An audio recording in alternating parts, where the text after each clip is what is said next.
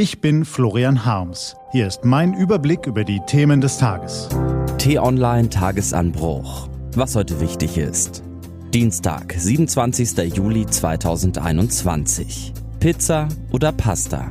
Heute vom stellvertretenden Chefredakteur Florian Wiechert. Gelesen von Nico van Kapelle. Würden Sie es besser machen?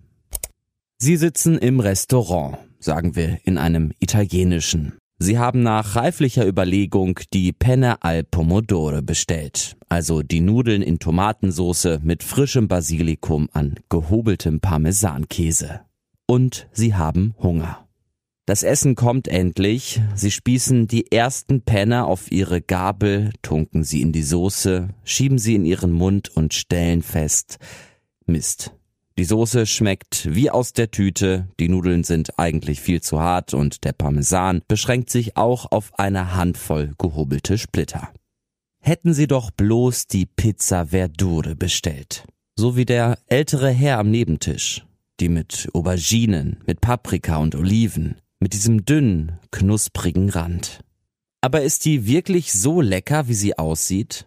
Sie werden es wohl nie erfahren. Mit der Auswahl von Penne oder Pizza ist es so ähnlich wie mit der Nominierung eines Kanzlerkandidaten. Eine INSA-Umfrage ergab gerade, dass im Falle einer Direktwahl des Kanzlers, die es natürlich nicht gibt, 21 Prozent für den Kanzler Olaf Scholz stimmen würden.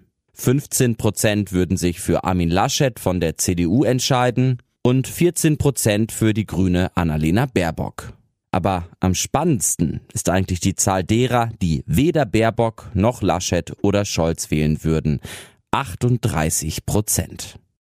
Was immer mal wieder gemunkelt und diskutiert wird, muss man wahrscheinlich einfach mal aussprechen. Wären alle Parteien mit einer anderen Wahl vielleicht besser unterwegs? Wie wäre es, wenn der Macher Markus Söder für die Union und Robert Habeck für die Grünen in den Wahlkampf gezogen wären? Und vielleicht die rheinland-pfälzische Ministerpräsidentin Malu Dreyer für die SPD? Sie gewann gerade erst neue Sympathiepunkte, als sie sich von ihrer Multiple Sklerose-Erkrankung nicht stoppen ließ und die Opfer der Flutkatastrophe persönlich und vor Ort mit einem fahrbaren Untersatz besuchte. Was im ersten Moment gut klingt, ist wahrscheinlich ein Trugschluss. Man stelle sich vor, Robert Habeck würde mit peinlichen Wissenslücken in die Kritik geraten, so wie beispielsweise nach einem T-Online-Interview 2020. Oder er würde seinen Hang zur Selbstdarstellung übertreiben. Wie laut wäre wohl bei den Grünen der Schrei nach Baerbock? Zumal Habeck bei einer Partei, die mehr Frauen in Führungspositionen fordert, als Mann ohnehin sofort unter riesigem Druck stehen würde.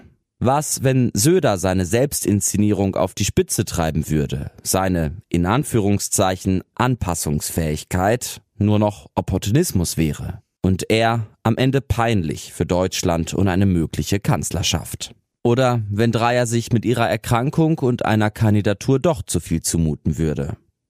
Am Ende ist es wie beim Essen. Oder wie bei der Wahl des Urlaubsorts. Oder des Partners, des Wohnorts man wird wohl nie wissen, ob eine andere Wahl vielleicht die bessere gewesen wäre, leider. Oder vielleicht auch zum Glück. Was heute wichtig ist. Die T-Online-Redaktion blickt für Sie heute unter anderem auf diese Themen. Attacke. Baerbock greift nochmal an. Ein Huhn für eine Impfung.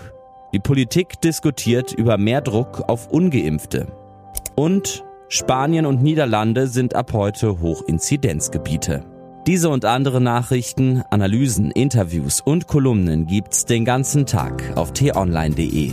Das war der T-Online Tagesanbruch vom 27. Juli 2021. Produziert vom Online-Radio und Podcast-Anbieter Detektor FM. Den Podcast gibt's auch auf Spotify.